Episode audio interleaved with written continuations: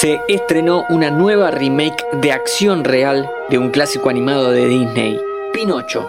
Tratemos de responder la pregunta que siempre nos hacemos cuando aparece uno de estos largometrajes. ¿Son necesarios? No te olvides de apretar el botón seguir. Fila 10. Bienvenidos y bienvenidas a un nuevo podcast original de interés general sobre cine y series.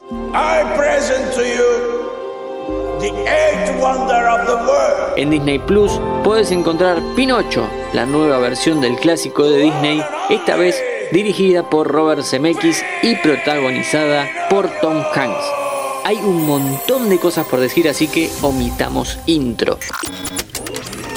Pinocchio cuenta la historia de un viejo carpintero llamado Gepetto, quien ha tenido una vida difícil y lo único que tiene a su lado es un gato, un pez y sus relojes cucú. En memoria de su hijo, nuestro protagonista talla una marioneta de Pino, a quien llama Pinocho. Y antes de irse a dormir le pide un deseo a una estrella fugaz, que su creación se vuelva real. Es entonces cuando el hada azul entra por la ventana y le da vida a este nuevo ser. Tanto la película animada de 1940 como la live action de 2022 cuentan exactamente la misma historia. Que el muñeco cobra vida, que va a la escuela, que lo secuestran, que le crece la nariz cuando miente, que casi se convierte en burro, que lo traga una ballena y todas las cosas que le pasan al pobre Pinocho con tan solo unos días de vida. Entonces, primer punto para debatir. ¿Las live action de Disney tienen que ser iguales a las originales o se tienen que ayornar?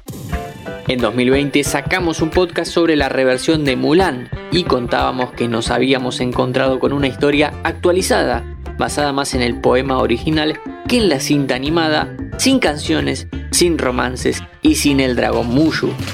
Es decir, ya tenemos antecedentes de remakes que modificaron el legado de su antecesora.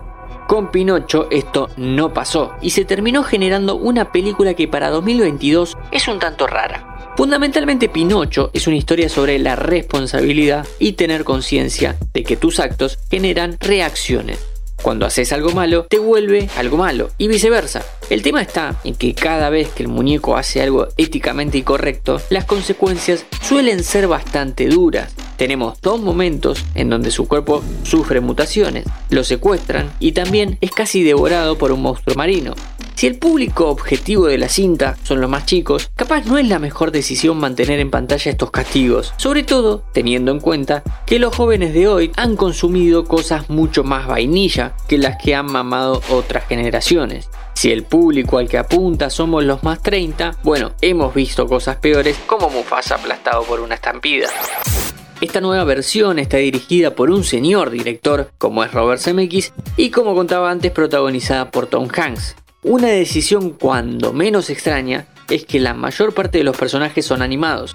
Es bastante lógico que Pepe Grillo sea animado, porque es un grillo. Pero ¿por qué un gato y un pez animados? Lo mismo pasa con los escenarios en donde transcurre la historia. Todos son un mix entre digital y escenografía. Si el 70% de lo que vemos es animado, ¿para qué hay personas reales?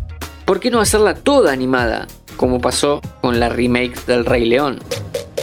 Sacando del medio a Zemeckis porque no tiene nada que ver en la próxima afirmación, cuando Tom Hanks interactúa con el entorno, la película se ve mal. Cuando alza a Pinocho o acaricia al gato, se nota que no hay nada ahí. Saco a CMX de la ecuación porque el director hizo en 1988 la película Quien engañó a Roger Rabbit y en lo gestual las actuaciones son comparables. Lo que falla en Pinocho es la animación per se. De todas maneras es una película estrenada derecho en streaming, así que es fácil suponer que se ahorraron un dinero en ciertos recursos.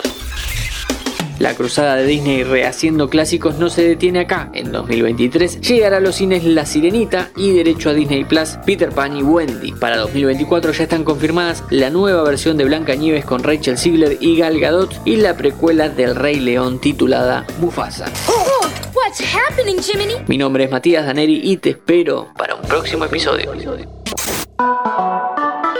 Antes de deslizar para continuar con tus podcasts favoritos, seguí a Interés General en nuestro perfil de Spotify.